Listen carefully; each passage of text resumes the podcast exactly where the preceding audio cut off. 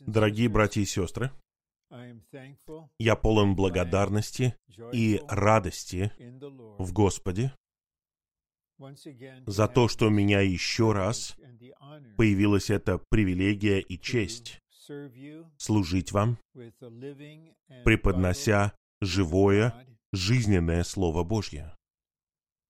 В первый раз я общался с вами. Это удивительно с человеческой точки зрения. Это было 22 года назад, в 2000 году. И вот в 2021 году, а теперь в 2022 году, я с вами, но по-другому. А именно, я записываю заранее эти сообщения. Но хотя я здесь, в большом зале, один перед камерой, внешне, я не один. Я в теле, вы члены тела, и у меня есть совершенно определенное чувство, что я все еще общаюсь с вами, соприкасаюсь с вами. И мне выпала привилегия преподносить Слово Божье вам, согласно моей мере и моей доле. Я начинаю наше первое сообщение следующим образом. Я думаю, будет правильно сказать, что среди подлинных, возрожденных христиан, детей Божьих, самый широко известный стих — это Евангелие от Иоанна 3,16. Бог так возлюбил мир, падший человеческий род, что отдал своего единородного Сына, чтобы всякий, кто верит в Него, не погиб, а имел вечную жизнь. Это одна из основополагающих истин в Новом Завете. Мы верим в этот факт, и мы верим в нашего Господа Иисуса, как единородного Сына Божьего. И веря в Него, и входя в Него таким образом, мы получаем вечную жизнь. К сожалению, миллионы драгоценных христиан, верующих, были уведены в сторону проповедниками и пасторами и учителями Библии в отношении того, что значит иметь вечную жизнь. Их учат тому, что вы просто отправитесь на небо. Если вы поверите в единородного Сына Божьего, поверите, что Иисус — это вот Он, тогда вы получите вечную жизнь на небе. И они ничего не слышат о Божьей воле, Божьем замысле, о желании Его сердца, о домостроительстве Бога. Все это потеряно. И эти драгоценные верующие уходят в сторону. Но как мы блаженны! Благодаря служению века, которое осуществляется служителями века, нашим братом Вочманом Ни, нашим братом Уитнесом Ли. Они преподносят нам видение века которое созидается на всем, что Господь восстанавливал 500 лет. Поэтому мы находимся в положении благословения и озарения. Благодаря служению на основании Слова мы усваиваем намного больше о Сыне Божьем. Я хотел бы подчеркнуть, функция апостола Иоанна. заключалась в том, что он сражался против лжеучений, даже ереси. Люди отрицали, что Сын Божий стал плотью, что Слово стало плотью. Сын Божий стал человеком, что Иисус — это единородный Сын. И Иоанн стоял за истину и провозглашал истину. И те, кто приняли истину и поверили в нее, получили вечную жизнь в Христе Сыне. И он делал акцент на этом в своем первом послании. Снова и снова. Мы верим в Сына Божьего. Мы верим, что Иисус — это Сын Божий. В главе 5 он говорит, что Бог дал нам вечную жизнь. И эта жизнь в Его Сыне. Тот, кто имеет Сына, имеет жизнь. Тот, кто не имеет сына, не имеет жизни. И если мы вернемся к Евангелию от Иоанна, в последнем стихе 20 главы, стихе 31, Иоанн говорит следующее.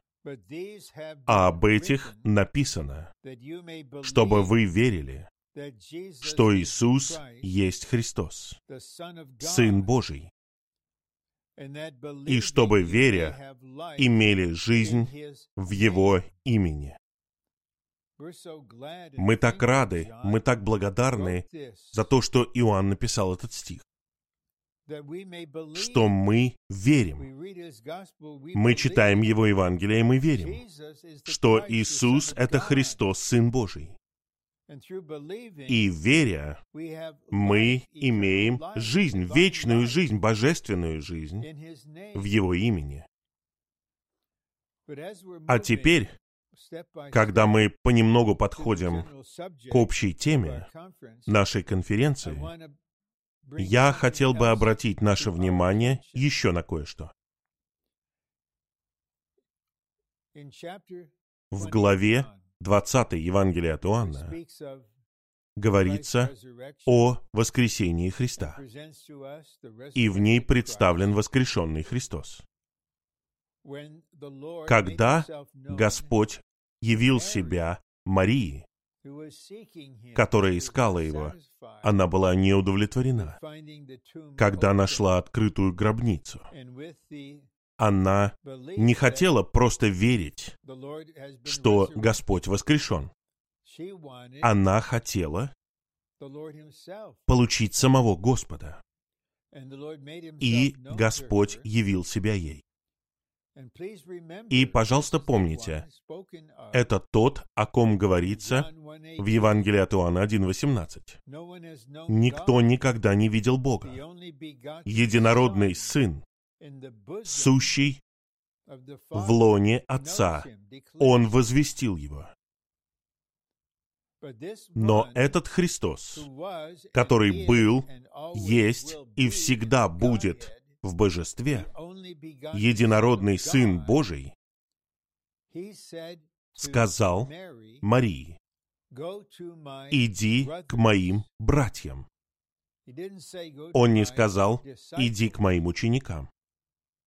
«Иди к тем, кого я назначил апостолами». Он сказал, «Иди к моим братьям». Подумайте об этом, пожалуйста. Как у единородного сына могут быть братья? В моей небольшой семье я был единородным сыном. Никто не мог по праву сказать, что у меня есть братья. Я сам не мог сказать, что я, единородный сын, имею братьев. Как Господь Иисус мог сказать это? Как Он мог использовать слово «братья»? Потому что тогда произошло что-то чудесное, удивительное, превосходящее нашу способность полностью понимать и даже говорить об этом. Когда Господь воскрес, Он воскрес как Бога-человек. Он был воскрешен со своей божественностью и со своим человечеством. И мы увидим очень скоро, что его воскресение было его рождением. Он стал Сыном Божьим во втором смысле, первородным Сыном Божьим. Мы внимательно посмотрим на эту истину в первом плане. Бог стал человеком. Единородный Сын стал человеком. И этот Бога-человек был Сыном человеческим. В Его воскресении человеческий элемент, Его человечество было возвышено в сыновство и стало частью Сына Божьего во втором смысле, первородного Сына. И Павел в своем служении, хотя он полностью верил тому, что в божестве Сын Божий имеет божественность, и он учил этому, он все равно делал акцент на первородном Сыне Божьем. И он говорил о многих сыновьях Божьих, которые являются многими братьями первородного Сына Божьего. Итак, это подводит нас к общей теме. Знать, переживать и распространять Христа в Его воскресении как первородного Сына Божьего. Первородный Сын Божий. Это наше средоточие. Мы абсолютно от всего сердца верим, что Иисус — это единородный Сын Божий как об этом говорит греческий текст и как переводит это выражение восстановительный перевод. Мы не просто верим единородному Сыну Божьему, мы верим в Него. Мы входим в органический союз с Ним. Мы едины с Ним в данную минуту. Но теперь мы хотим узнать, мы хотим переживать то, что мы узнаем о первородном Сыне Божьем. Нам нужно переживать Христа каждый день, как первородного Сына Божьего. И нам нужно распространять Христа, благовествование. Бог в своем сердце хочет обрести многих сыновей, которые будут братьями первородного сына. И во втором сообщении мы сделаем акцент на 13 главе Деяний. В благовествовании Бог провозглашает, что воскрешенный Иисус — это первородный Сын Божий. Итак, я повторяю намеренно общую тему. Таким образом, знать Христа в Его воскресении как первородного Сына Божьего, переживать Христа в Его воскресении как первородного Сына Божьего, распространять Христа в Его воскресении как первородного Сына Божьего. Сообщение первое. Знать Христа в Его воскресении как Сына Божьего, определенного в силе, со своей человеческой природой. И я воодушевил бы вас,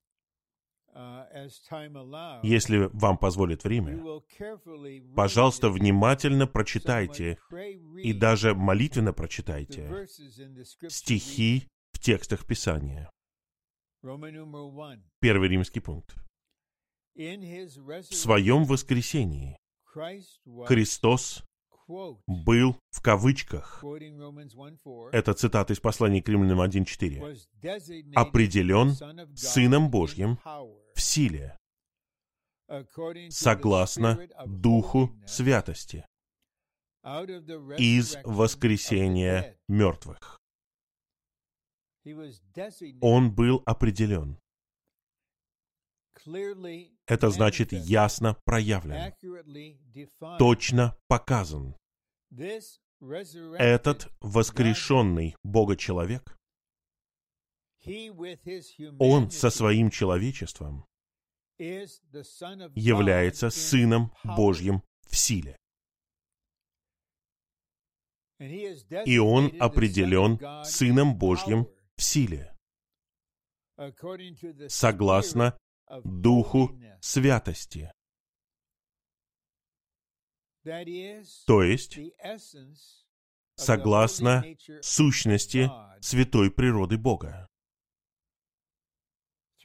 Благодаря воскресению Христа она пропитала и пронизала его тело. И его человеческий элемент чтобы он был определен Сыном Божьим, как мы увидим, как первородный Сын. Мы знаем из Евангелий, что Он уже был определен вечным Сыном Божьим в Божестве. Это третья глава Евангелия от Матфея. После того, как Господь крестился, открылись небеса. Дух, домостроительный дух, сошел на Господа, и Бог провозгласил, «Это мой сын, возлюбленный, это мой сын». И в 17 главе Евангелия от Матфея он сказал примерно то же самое на горе, когда там были три апостола и Господь Иисус. Итак, совершенно ясно. Иоанн делает акцент на том, что наш Господь Иисус — это единородный Сын Божий. Но когда Он был на земле, на первый взгляд, он был просто обычным человеком. Он работал многие годы плотником. Никто никогда бы не подумал, что он Сын Божий. Он просто сын каких-то родителей. Но в его воскресении, когда его человечество было обожено, принесено в сыновство, и он родился как первородный сын, он был определен Сыном Божьим в силе таким вот образом. И нам нужно знать это. Нам нужно присоединиться к Богу Отцу в определении Иисуса как Сына Божьего в силе из воскресения мертвых. Два. До своего воплощения и воскресения Христос был Сыном Божьим, единородным Сыном.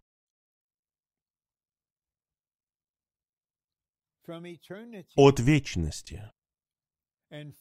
и на протяжении всей вечности Христос был и будет Сыном Божьим в Божестве, единородным Сыном Божьим. То, что Он родился в воскресении, как первородный Сын,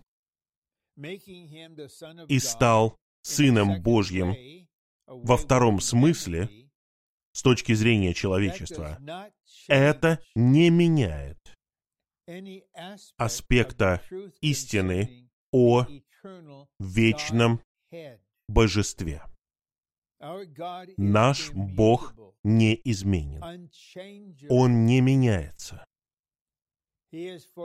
Вовеки в божестве Он будет единородным Сыном.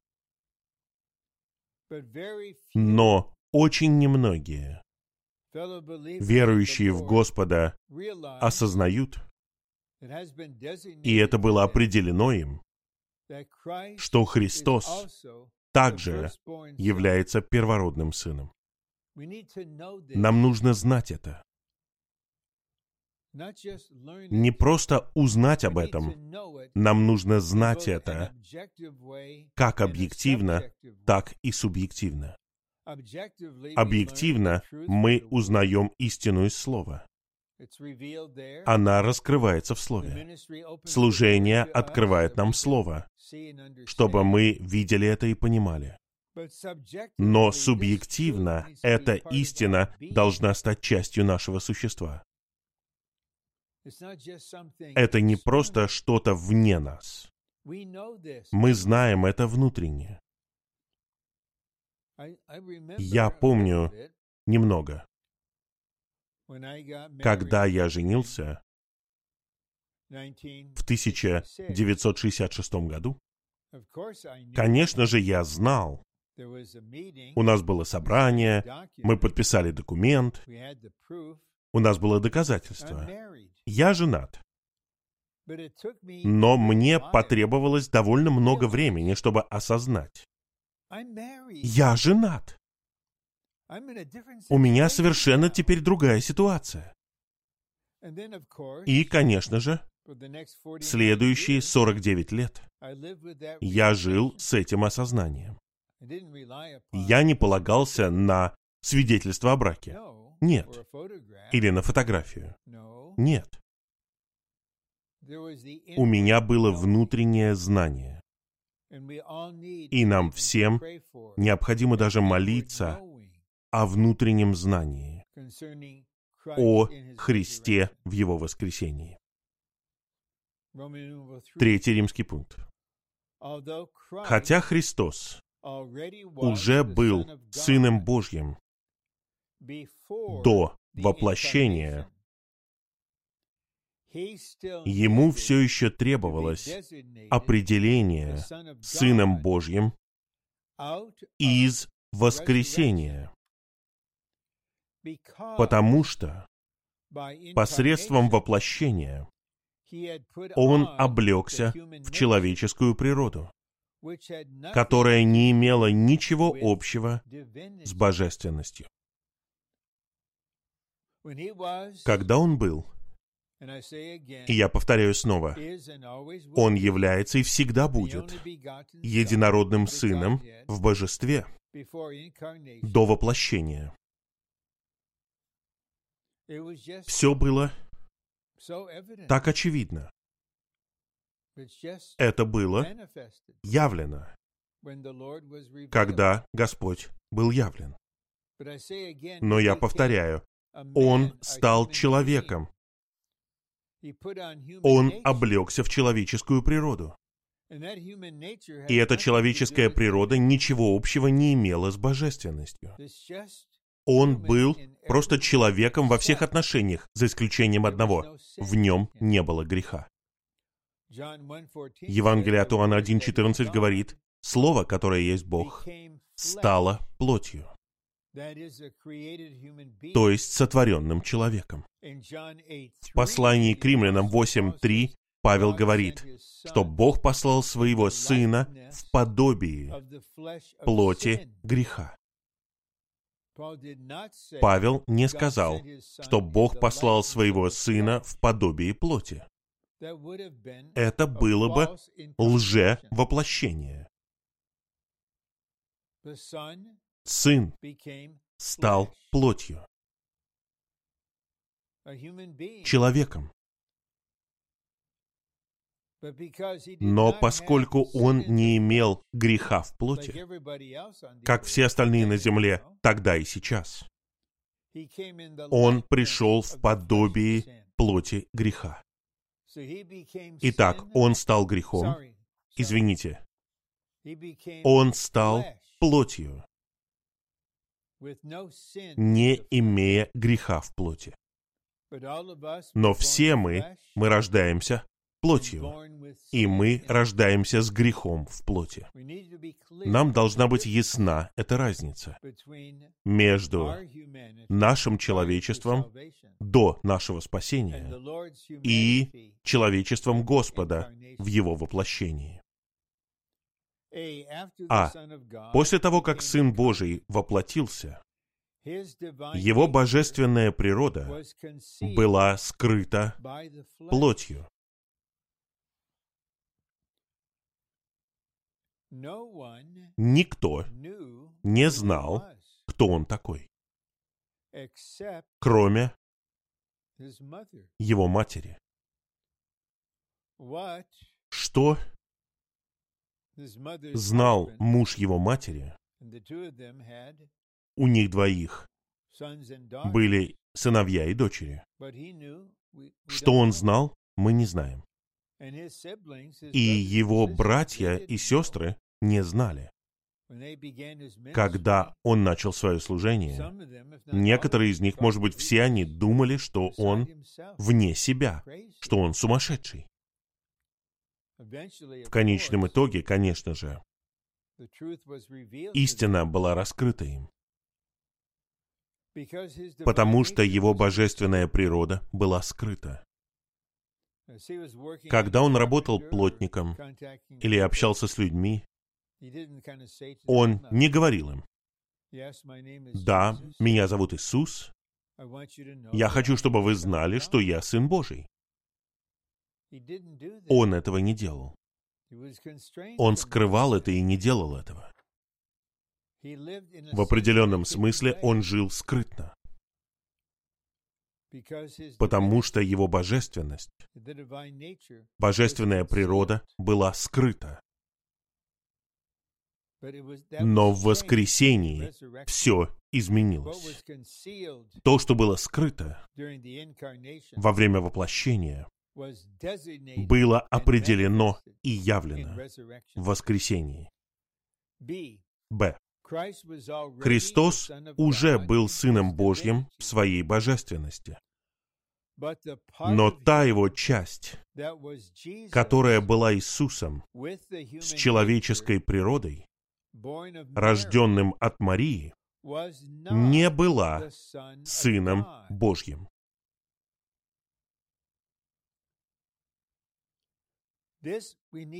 Нам нужно это знать. Он Бога-человек. В нем и у него есть божественность и человечество. В своей божественности он является Сыном Божьим, это несомненно. Но человеческая часть, его человечество, его человеческая природа не была Сыном Божьим. Он был Сыном человеческим, с человеческой природой. В. Посредством своего воскресения Христос осветил и возвысил свою человеческую природу свое человечество. Здесь я хотел бы остановиться и повторить. Посредством своего воскресения Христос осветил свою человеческую природу, осветил ее. Она уже была отделена для Бога. Это что-то объективное. Здесь говорится о субъективном освящении. Его человечество было пропитано и пронизано святой природой Бога. Это сделало его человечески божественным в его человечестве. Его воскрешенное человечество стало человечески божественным. Я продолжаю читать пункт В. И он был определен из воскресения Сыном Божьим с этой человеческой природой. Теперь Он может быть определен как Сын Божий со своей человеческой природой. В этом смысле он был рожден как Сын Божий в своем воскресении. В этом смысле. Здесь я использую слово «рожден» в другом смысле. Он был, есть и всегда будет единородным Сыном в Божестве. Это нечто вечное. Одно из его имен — «Я есть». Он и Иегова. «Я есть». Но благодаря его воскресению это было рождение. Я уже говорил об этом ранее. И мы все были возрождены согласно первому посланию Петра 1.3, когда Христос был воскрешен. Итак, в этом смысле он родился как первородный Сын Божий в своем воскресении. Итак, мы можем сказать, что Он родился Сыном Божьим двумя путями и два раза.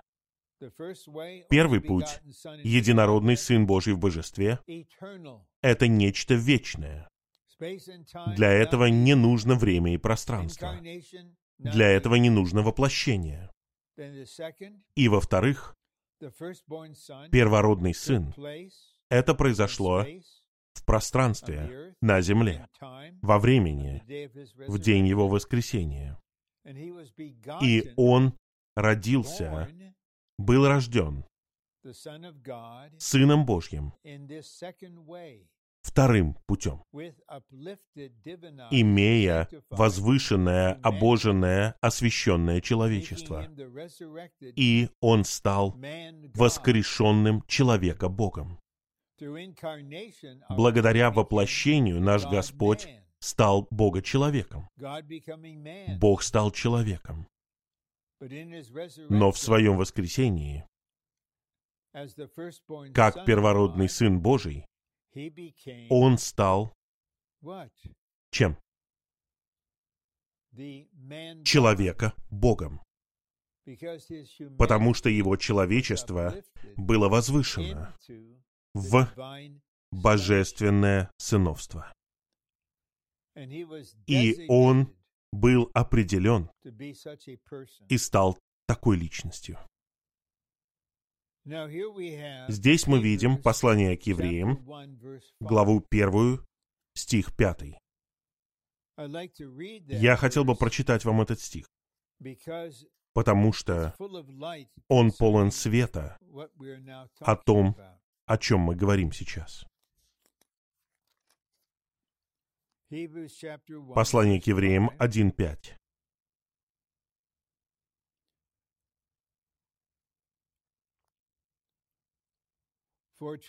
Ибо кому из ангелов он когда-нибудь говорил, «Ты мой сын, в этот день я родил тебя».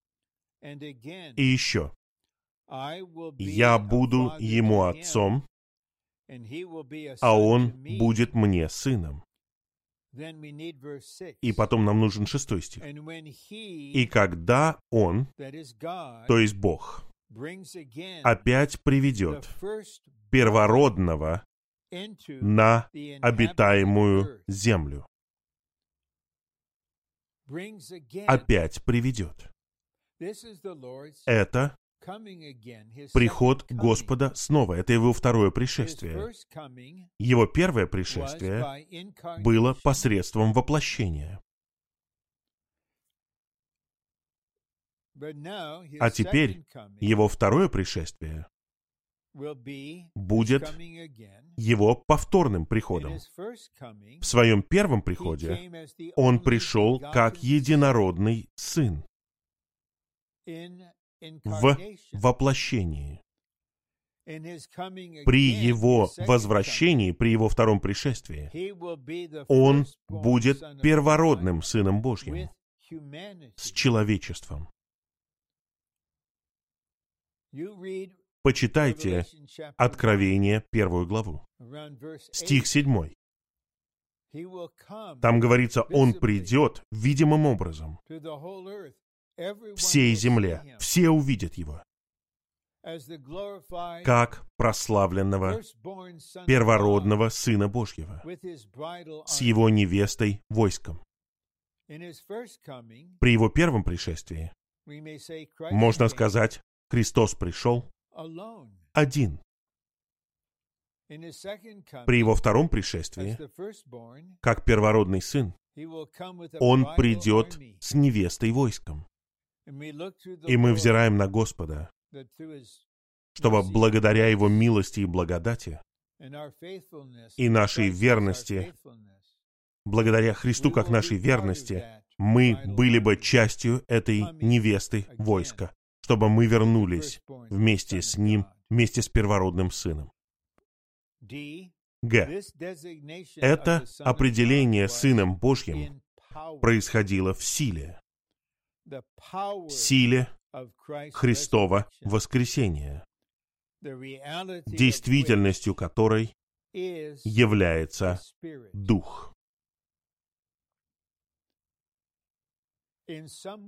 Каким-то образом, в Библии, насколько я знаю, не говорится, каким именно образом,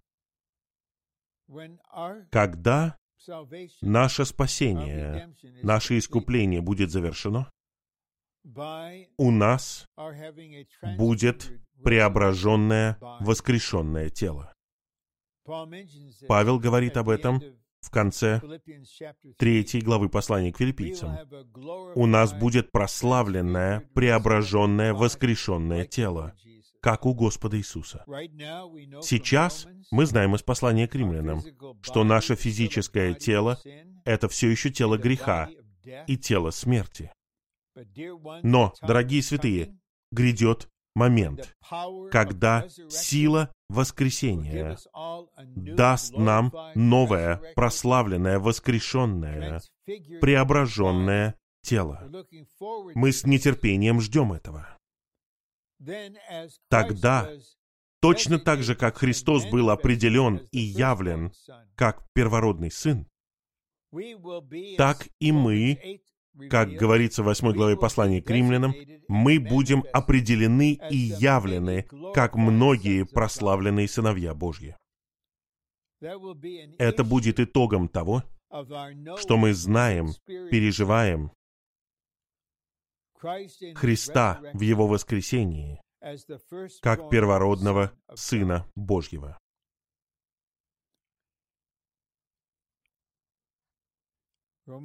Четвертый римский пункт. Благодаря определению в воскресении Христос, который уже был Сыном Божьим до своего воплощения, стал Сыном Божьим в новом качестве.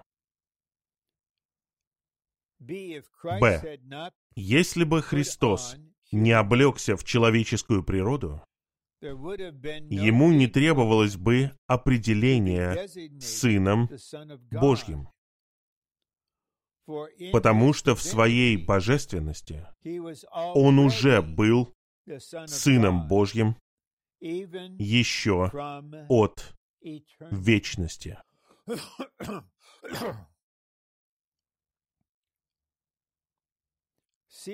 В. Облегшись в человечество посредством воплощения, он был определен Сыном Божьим с человечеством в воскресении. Это центральное положение. Оно повторяется снова. Облегшись в человечество посредством воплощения. Наш Господь сделал это, мы все это знаем, и мы все в это верим без всякого сомнения. Поскольку Он облегся в человечество, Ему нужно было быть определенным Сыном Божьим с человечеством. И это произошло не благодаря воплощению, а благодаря воскресению. Говоря простыми словами, Господнее воскресение было его определением, чтобы он стал первородным Сыном Божьим.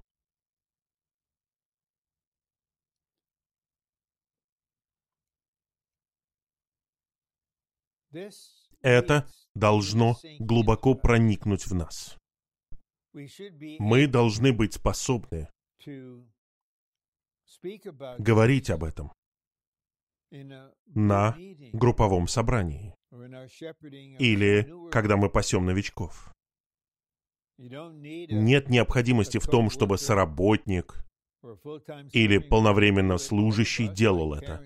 Все мы, как родители, которые учат своих детей, в качестве своего пасторства, когда вы оказываете всеобъемлющую заботу в своем учении, вы можете сказать, «Наш Господь — это Сын Божий в двух качествах.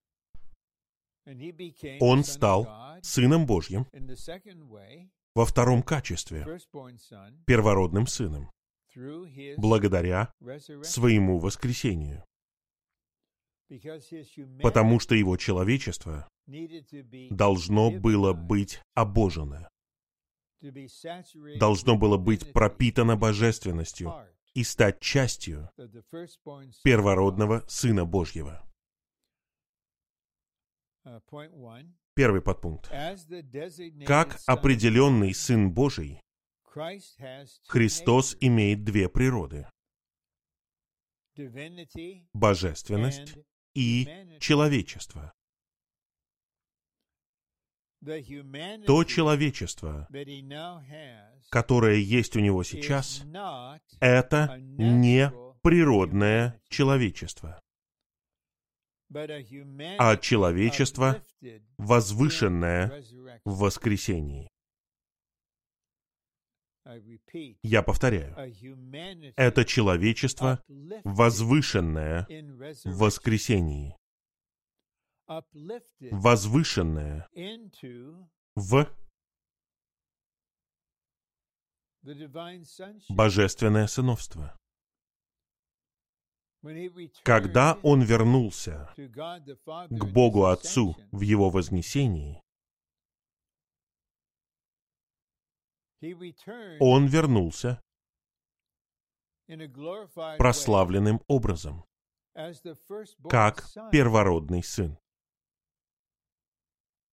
В божестве он всегда был единородным сыном. А теперь он пришел во втором качестве. И этот Бога-человек, этот человека-Бог Иисус сейчас на престоле. Он Господь всей Вселенной. Он Царь царей и Господь Господ. Он сказал в конце Евангелия от Матфея, «Я Сын Человеческий, Сын Человеческий. Я получил всю власть на небе и на земле. Этот прославленный, вознесенный, возведенный на престол Сын Человеческий является первородным Сыном. Конечно же, одновременно в Божестве Он также является единородным Сыном. Нам нужно знать это. Когда Стефан, наш брат, не просто подвергался гонению, а когда его убивали, когда в него бросали камни, пока его не убили, Он провозгласил, он сказал, небеса открыты. Я вижу Сына Человеческого, который стоит по правую руку от Бога. Это был прославленный Бога-человек, прославленный человека-Бог, первородный сын. А Стефан был одним из многих воспроизведений, распространения первородного сына. Мы коснемся этого чуть позже.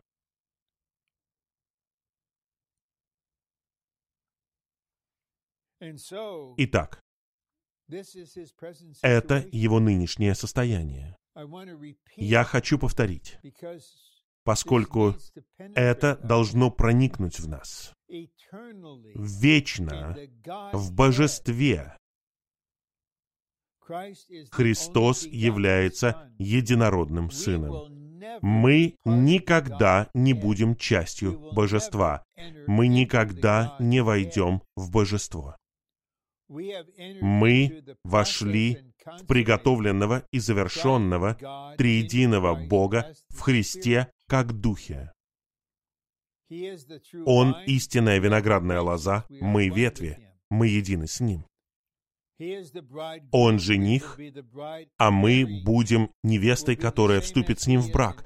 Мы будем такими же, как он во всех отношениях, кроме одного. У него есть божество, а у нас его никогда не будет.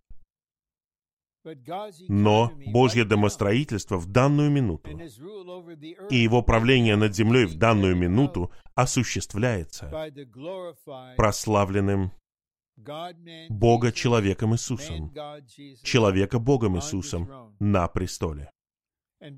И поскольку Он Бога человек, поскольку Он человека Бог, мы поклоняемся Ему. Ему поклонялись даже когда Он был младенцем, и в Его служении Ему поклонялись, и Ему будут поклоняться всю вечность. Мы не просто пытаемся сказать, ой, мы смотрим только на божественную часть. Нет, мы смотрим на всю личность. Мы будем поклоняться нашему Господу Иисусу, самой замечательной личности во Вселенной, вечно.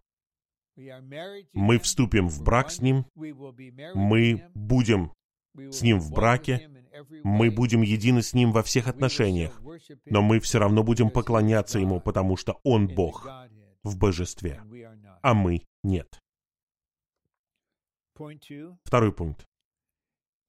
Даже человеческая природа Христа, даже человеческая природа Христа определена Сыном Божьим, потому что Он определен Сыном Божьим и с божественностью, и с человечеством. Теперь пятый пункт. Определение Христа Сыном Божьим с человечеством было согласно Духу святости. Эта фраза «Дух святости» отличается от Святого Духа. Это не Святой Дух. Это Дух Святости. Сущность Божьей святой природы. А. Дух Святости — это жизненная сущность внутри Господа Иисуса. Когда Он жил на земле в плоти, Внутри него была эта сущность. Итак, он жил на земле в плоти, как один из многих людей. Он вырос в бедной семье, в презираемом городе. Он работал плотником. И у него был обычный внешний вид. Люди не сочли бы его красивым или привлекательным. Но внутри него была жизненная сущность. Жизненная сущность была внутри него. Но никто не мог видеть ее. Люди видели лишь внешнюю часть. Когда Господь Иисус был воскрешен из мертвых, Он был определен Сыном Божьим в силе, посредством воскресения, согласно Духу Святости, который был в нем. Итак, сила воскресения Христа действовала. И в то же самое время Дух Святости, который был в нем, функционировал, чтобы пропитать и пронизать и тем самым обожить его человечество. Это Дух Святости, жизненная сущность, которая была внутри его существа. Теперь, можно сказать, она была высвобождена изнутри него и пропитала его человечество. Пункт В. Теперь он является Сыном Божьим в еще более чудесном смысле, чем раньше.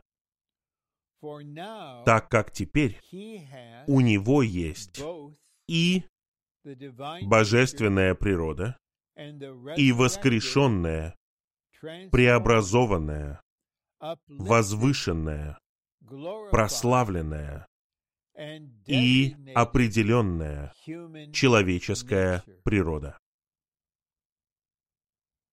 Я хотел бы повторить это, потому что мы делаем акцент, что мы должны делать, потому что мы хотим быть верными Господу и Его Слову и верными перед святыми.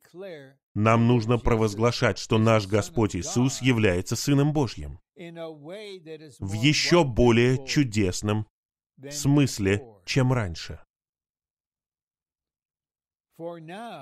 Так как Теперь у него есть и божественная природа, которая у него всегда была, и всегда она у него будет в божестве.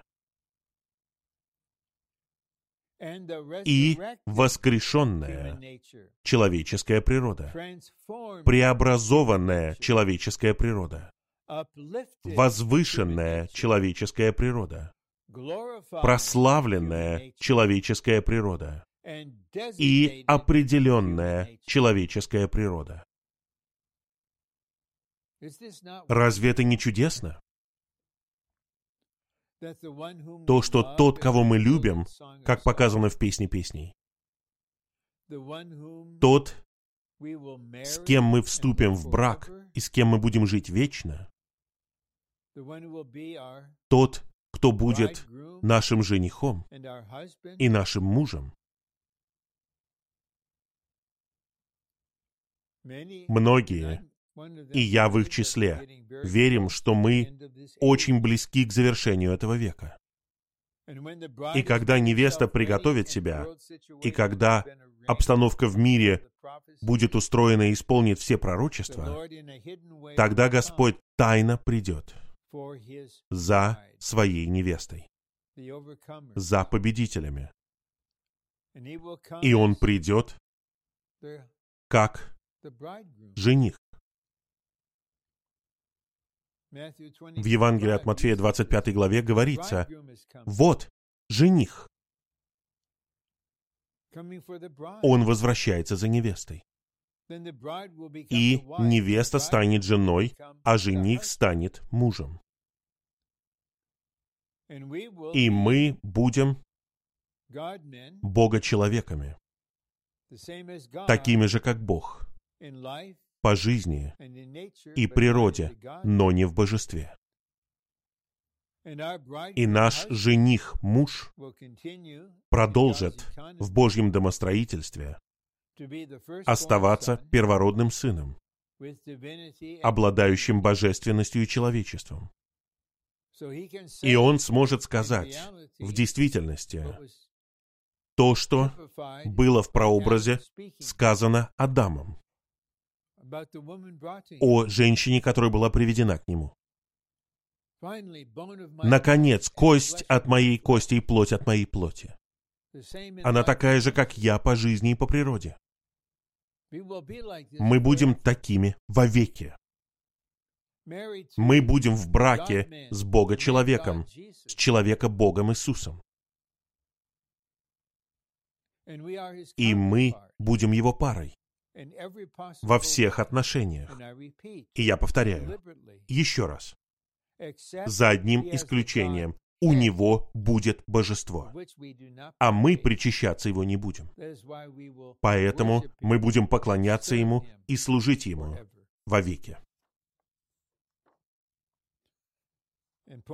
Шестой пункт. Посредством своего воскресения Христос был рожден в качестве первородного сына. И в то же самое время все его верующие были рождены в качестве многих сыновей Божьих. У меня осталось еще довольно много времени. Мне нужно всего лишь 10 или 15 минут. Я думаю, у меня есть время прочитать эти два стиха. Первое послание Петра 1.3.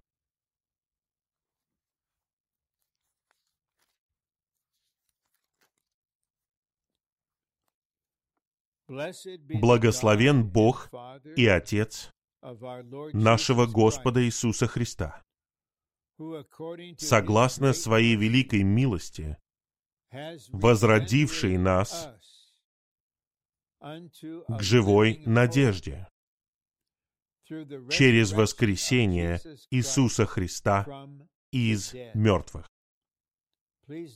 Пожалуйста, обратите внимание на слово «возродивший»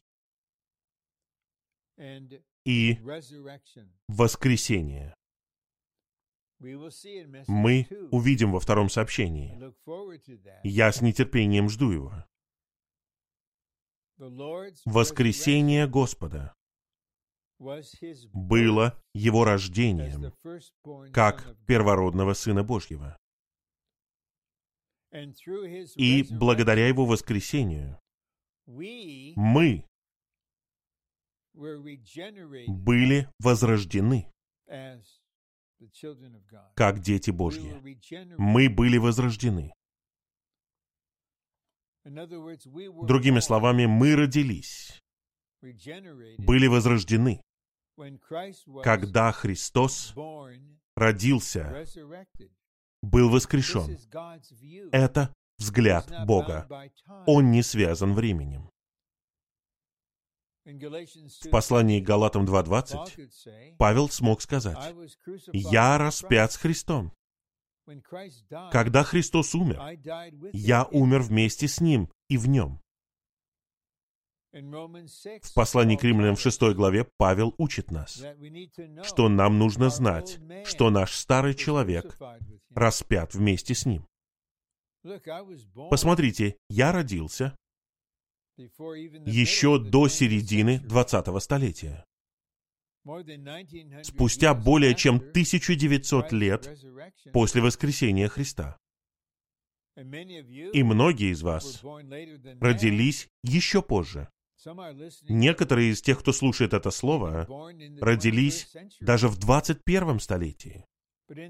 Но в глазах Бога мы все возродились одновременно. Бог не связан временем и пространством. Итак, Его воскресение, Его рождение как первородного Сына было нашим возрождением, как многих сыновей Бога. И это подводит нас к другому стиху. Послание к евреям, 2 глава, стих 10 ибо надлежало ему для которого все и через которого все, приводя многих сыновей в славу, сделать начинателя их спасения совершенным через страдания.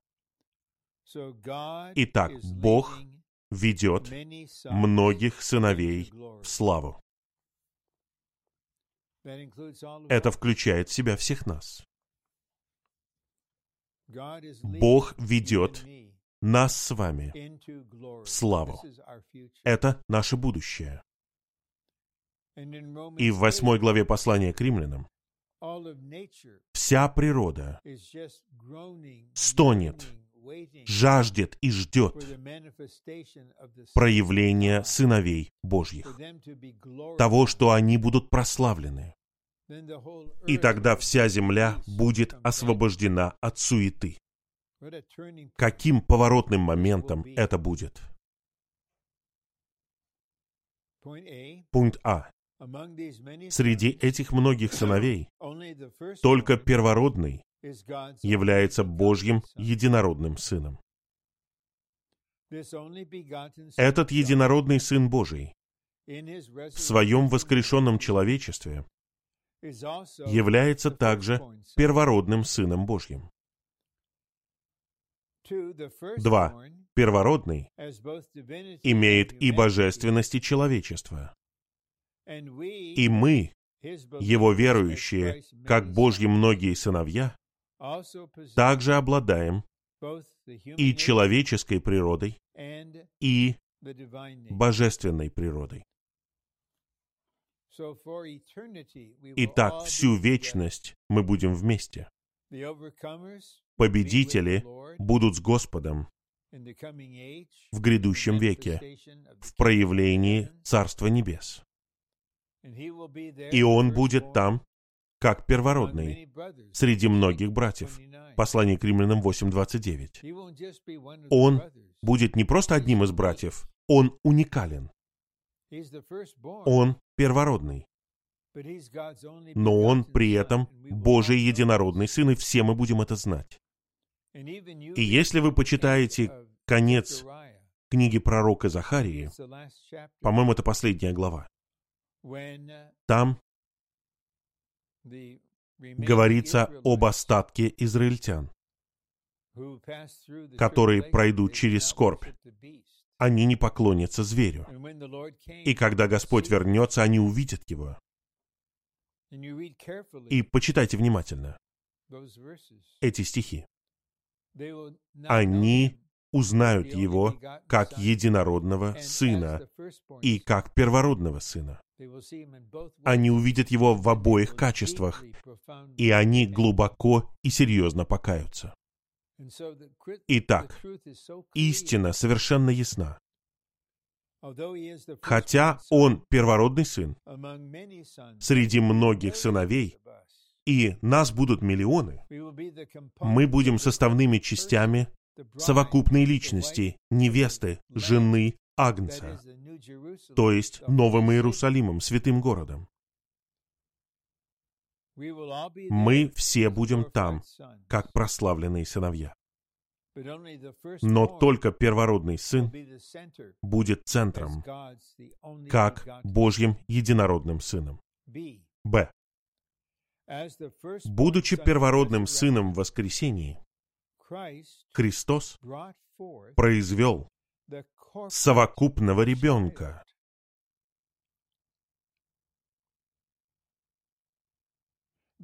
Совокупного нового человека, который включает в себя его самого как Божьего первородного Сына и его многих братьев как Божьих многих сыновей. И тут мы видим эти стихи в 16 главе Евангелия от Иоанна. Там говорится о ребенке мужского пола, который родится в воскресении Христа. Это совокупный ребенок. Это рождение нового человека, которого Христос сотворил на кресте. Когда Он умирал, Он творил в себе одного нового человека. И в его воскресении этот совокупный новый человек, совокупный ребенок, родился. И эта совокупная личность включает в себя его самого, как Божьего первородного сына, и его многих братьев, как Божьих многих сыновей. Какая это глубокая истина! Мы касаемся самого сердца Божьего домостроительства, самого сердца Господнего восстановления, божественного откровения. Б. Будучи первородным сыном в воскресении, я читал это. Теперь первый и второй подпункты.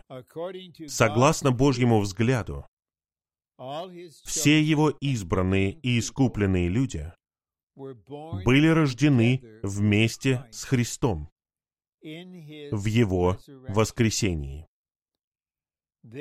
Это воскресение было рождением совокупного ребенка, совокупного человека, согласно Божьему взгляду.